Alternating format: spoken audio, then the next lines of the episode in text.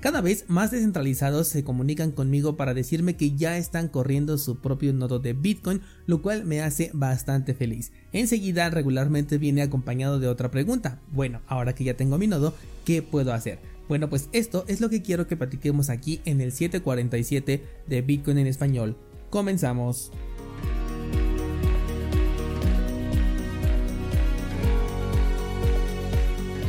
Antes de entrar a las diferentes opciones que tienes después de tener un nodo sincronizado de Bitcoin, vamos a hablar un poquito sobre qué es un nodo. Un nodo es un programa que se va a ejecutar en tu computadora y que se va a conectar a la red de Bitcoin. Su función principal va a ser la de verificar transacciones y mantener una copia exacta y validada de la cadena completa de Bitcoin. Es muy importante pensar en que cada vez que alguien corre un nodo de Bitcoin, el programa se va a encargar de verificar las transacciones hechas a lo largo de la vida de Bitcoin. Desde aquella mítica transacción hecha por Satoshi Nakamoto, bueno, pues nuestro nodo va a validar que Satoshi haya cumplido con las reglas del consenso hasta el bloque más reciente minado al momento en el que me estés escuchando. Siguiendo la premisa de Bitcoin de no confíes, verifica, es que un nodo no va a descargar la blockchain de algún lugar en donde se encuentra almacenada, sino que la va a crear validando uno por uno cada uno de los bloques y almacenando esta información dentro de tu propio disco duro para posteriormente hacer uso de esa información de diferentes maneras.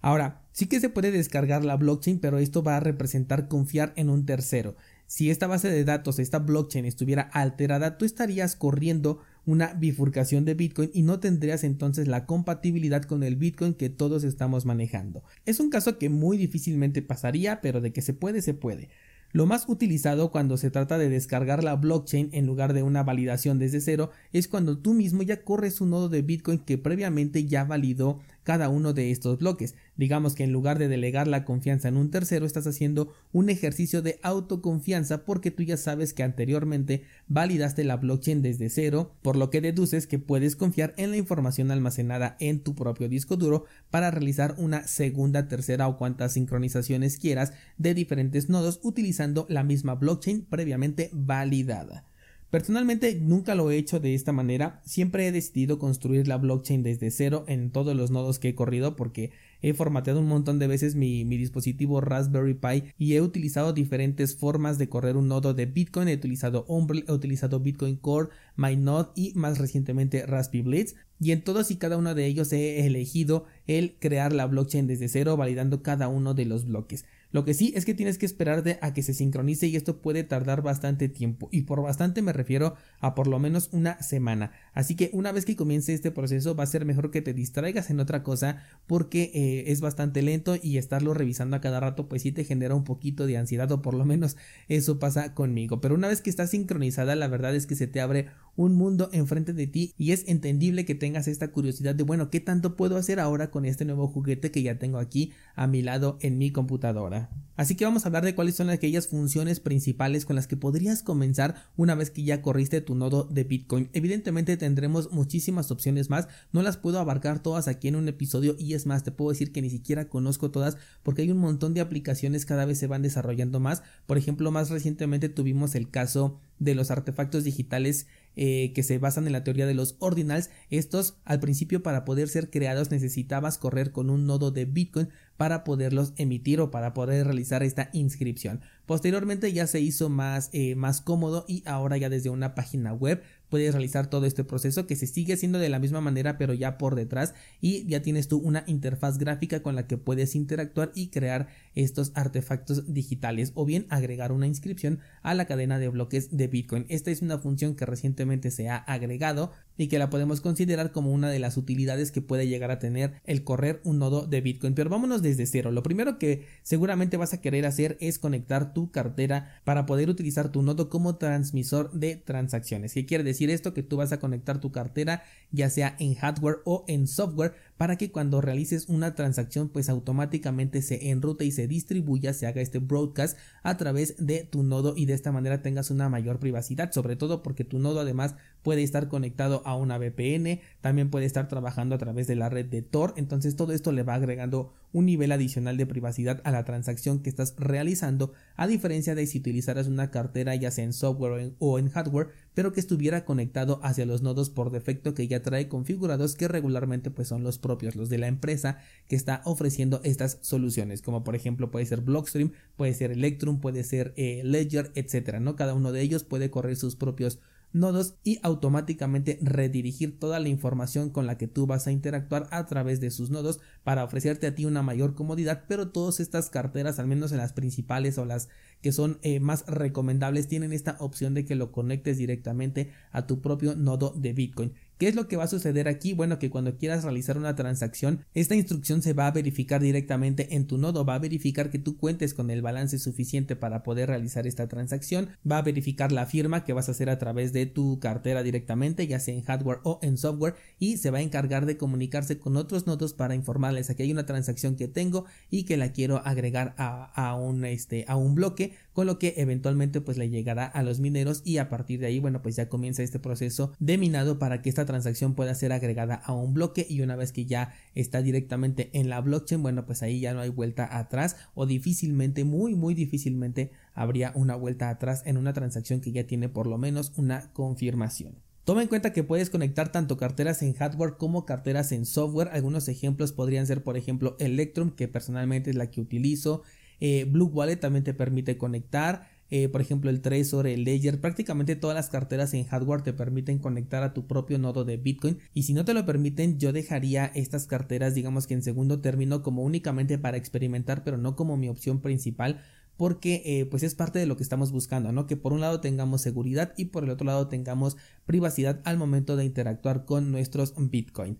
Eh, podemos utilizar carteras en software como Sparrow Wallet, de hecho que es de la que estoy haciendo ahorita el, el curso, puedes checarlo en cursosbitcoin.com y desde la segunda clase ya nos estamos conectando de una manera súper sencilla a nuestro nodo de Bitcoin también puedes utilizar Samurai Wallet, puedes utilizar Spectre Wallet, que de hecho esta cartera te permite conectar un montón de carteras en hardware diferentes y todas ellas a su vez pueden estar conectadas a tu propio nodo de Bitcoin. En fin, prácticamente cualquiera de las carteras más importantes que puedas escuchar alrededor de Bitcoin se puede conectar directamente a tu nodo y es altamente recomendable. El segundo punto sería utilizarlo para consultas en la blockchain. Esto de consultar la blockchain es algo prácticamente normal y cotidiano cuando estás utilizando Bitcoin, cuando tú interactúas con satoshis tarde o temprano vas a necesitar verificar la blockchain, ya sea porque tu transacción no se ha confirmado, ya sea porque simplemente quieres saber cuántas confirmaciones tienes e incluso por simple curiosidad de revisar transacciones externas. Muchas veces sucede, por ejemplo,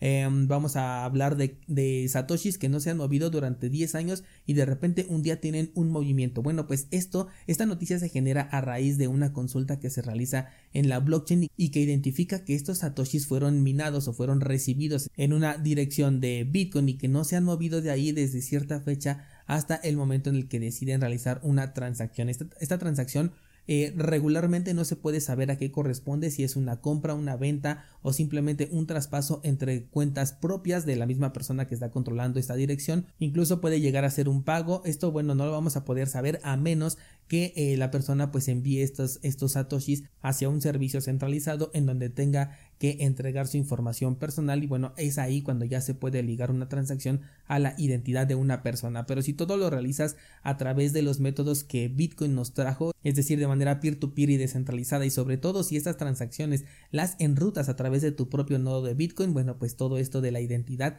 queda en segundo plano y únicamente tenemos transacciones que se pueden considerar como seudónimas entonces consultar la blockchain va a ser algo muy importante. Tenemos diferentes eh, exploradores que podemos utilizar. Esto también va a depender de cuál es eh, la instancia que estás corriendo en tu nodo de Bitcoin. Por ejemplo, en Umbrel tenemos opciones como el eh, RPC Explorer, que es de los más utilizados. Tenemos, tenemos mempool.space, que también es uno de los que a mí personalmente más me gusta. Tenemos eh, Bitfit que también está bastante visual. Me gusta mucho cómo se ven ahí los bloques cuando se van agregando, cómo se ve la mempool, cómo va creciendo. Y esto de hacerlo visual también llama bastante la atención y te ayuda a que tengas una mejor comprensión de qué es lo que está ocurriendo específicamente en el momento en el que tú estás visualizando la pantalla con eh, la blockchain de Bitcoin o con la red de Bitcoin. En el caso de Raspberry Blitz, por ejemplo, que es la eh, instancia que estoy corriendo en este momento, eh, me ofrece el RPC Explorer, pero no lo he instalado porque en su lugar yo puse el mempool.space, que como te digo es de los que más me gustan. Y realizar las consultas a través de tu propio nodo también te va a ayudar a tener una mayor privacidad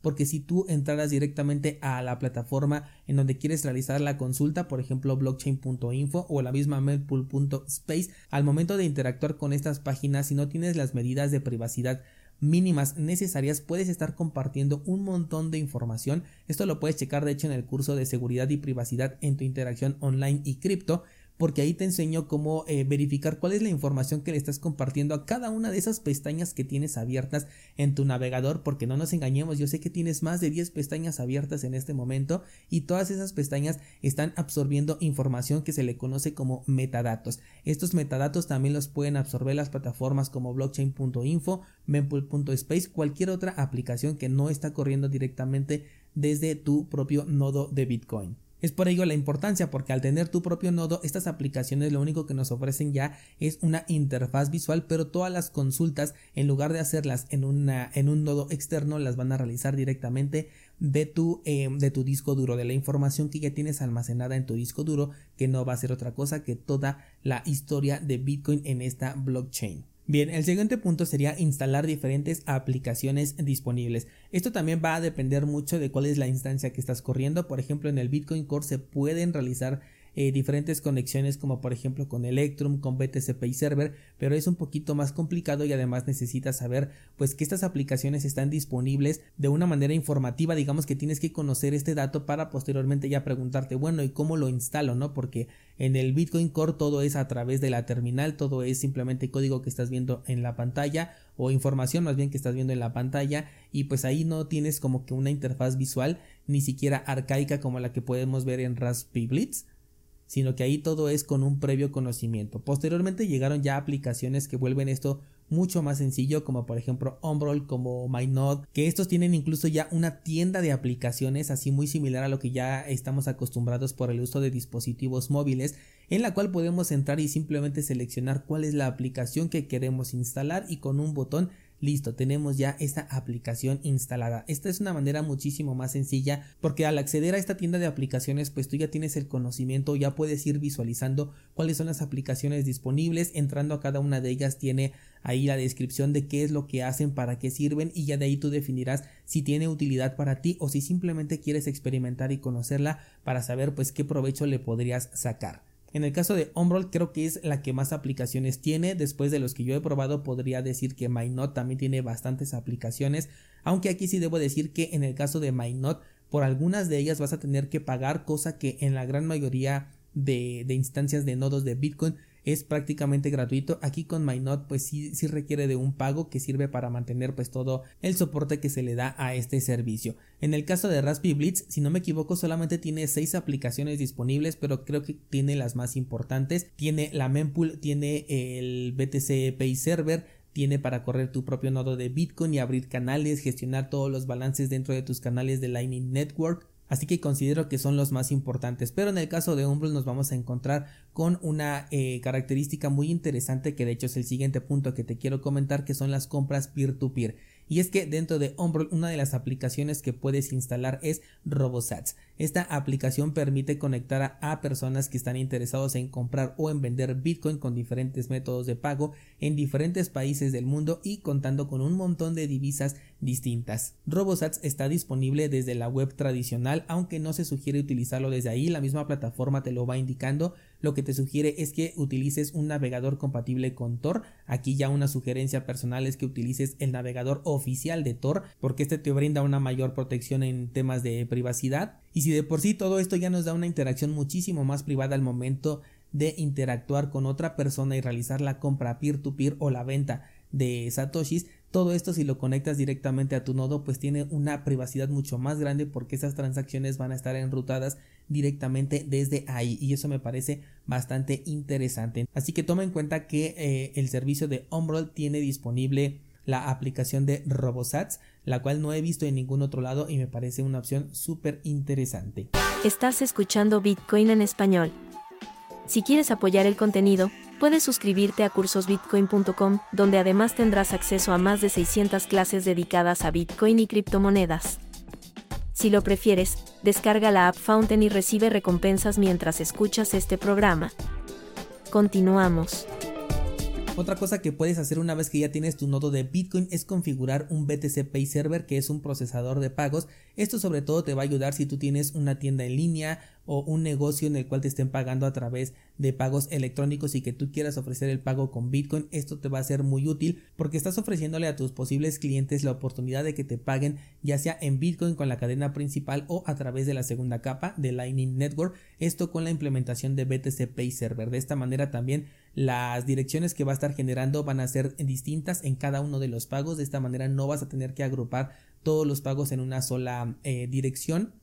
Puedes gestionarlos de manera independiente y no van a tener ninguna relación entre ellos, aunque lleguen a la misma cartera. Vas a poder configurar además en qué cartera lo quieres recibir. Puedes configurar desde el inicio una cartera en hardware para que desde ahí sepas que no vas a tocar esos fondos o bien los puedes mover a una cartera en software si es que desde ahí bueno pues quieres realizar la gestión. Aunque recuerda que este tipo de carteras yo las considero eh, de uso temporal o muy específico con balances que vas a utilizar en el corto plazo porque tienen una seguridad mucho menor que una cartera en hardware ya que no está conectada a internet a través de esta implementación de BTC Pay Server conectado a tu nodo de Bitcoin, entonces vas a poder ofrecer una dirección distinta para que te paguen, vas a poder realizar todas las consultas directamente desde tu nodo de Bitcoin y toda esta información se va a validar directamente con la información que tu nodo ya ha validado previamente. De esta manera tú estás haciendo la función del banco, estás verificando que realmente ese dinero existe, que no es falso, estás realizando toda la verificación de la legitimidad del dinero que estás recibiendo, algo súper interesante que no se podía hacer con el dinero tradicional, más allá de las verificaciones que a veces se hacen físicamente a los billetes, por ejemplo, sobre todo a los billetes en donde he visto que, por ejemplo, les pasan un, marcador con una tinta especial, que los ponen bajo luz ultravioleta, en fin, ¿no? Este tipo de verificaciones que ayudan a tener una mayor seguridad con el dinero que recibes, pero en ningún momento vas a poder estar 100% seguro de que ese dinero es real como si lo puedes estar en Bitcoin porque el software que estás corriendo tiene las reglas del consenso y si la transacción no es validada o no es verificable a través de tu propio nodo, esto significa que esa transacción simplemente no está utilizando Bitcoin sino cualquier otra cosa como una bifurcación, etcétera. Por último, otra cosa que puedes hacer y que te recomiendo bastante es que también estés corriendo un nodo de Lightning Network y una vez que ya lo tengas te sugiero que abras un canal de pago. Esto con la finalidad de que también puedas utilizar Lightning Network directamente conectado a tu nodo de Bitcoin, que tengas este canal abierto te va a permitir utilizar tu propio balance. Eso sí, tienes que bloquear una cierta cantidad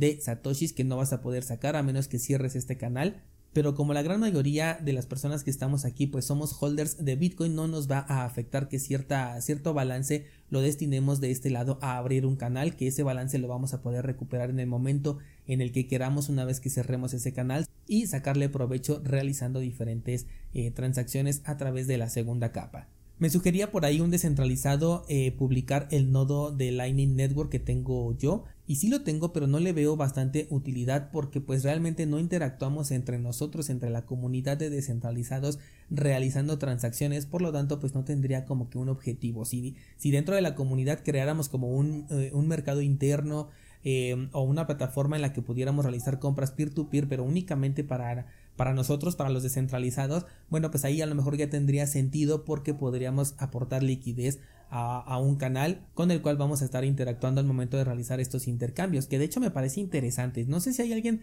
eh, aquí dentro de la comunidad de descentralizados que tenga los conocimientos técnicos como para crear un, eh, un bot de Telegram con el cual podamos interactuar de manera interna, creo que ahí sí ya tendría entonces un caso de uso. Si alguien de la comunidad tiene el tiempo y la habilidad técnica, pónganse en contacto conmigo, vamos a platicarlo a ver qué sucede, igual y hacemos un experimento interesante. Pero de momento, mientras no tengamos esta implementación, yo creo que lo mejor es que si tú abres un canal, pues lo dirijas hacia alguna aplicación que estés utilizando eh, recurrentemente. Por ejemplo, una opción podría ser Bitrefill, que si tú utilizas esta plataforma para comprar eh, tarjetas de regalo con las cuales puedes pagar desde el crédito de tu celular hasta por ejemplo compras que realices en Amazon bueno pues ahí convendría que abrieras un canal directamente entre tu nodo de Bitcoin y eh, la aplicación de Bitrefill o por ejemplo LNP2P bot que por ejemplo ahora que estuvo fuera de línea, cuando ya se dijo que sí lo iban a recuperar, estaban solicitando que abrieran canales y los apuntaran con ellos para tener balance disponible. Yo hice la prueba nada más que lo hice con poquito balance,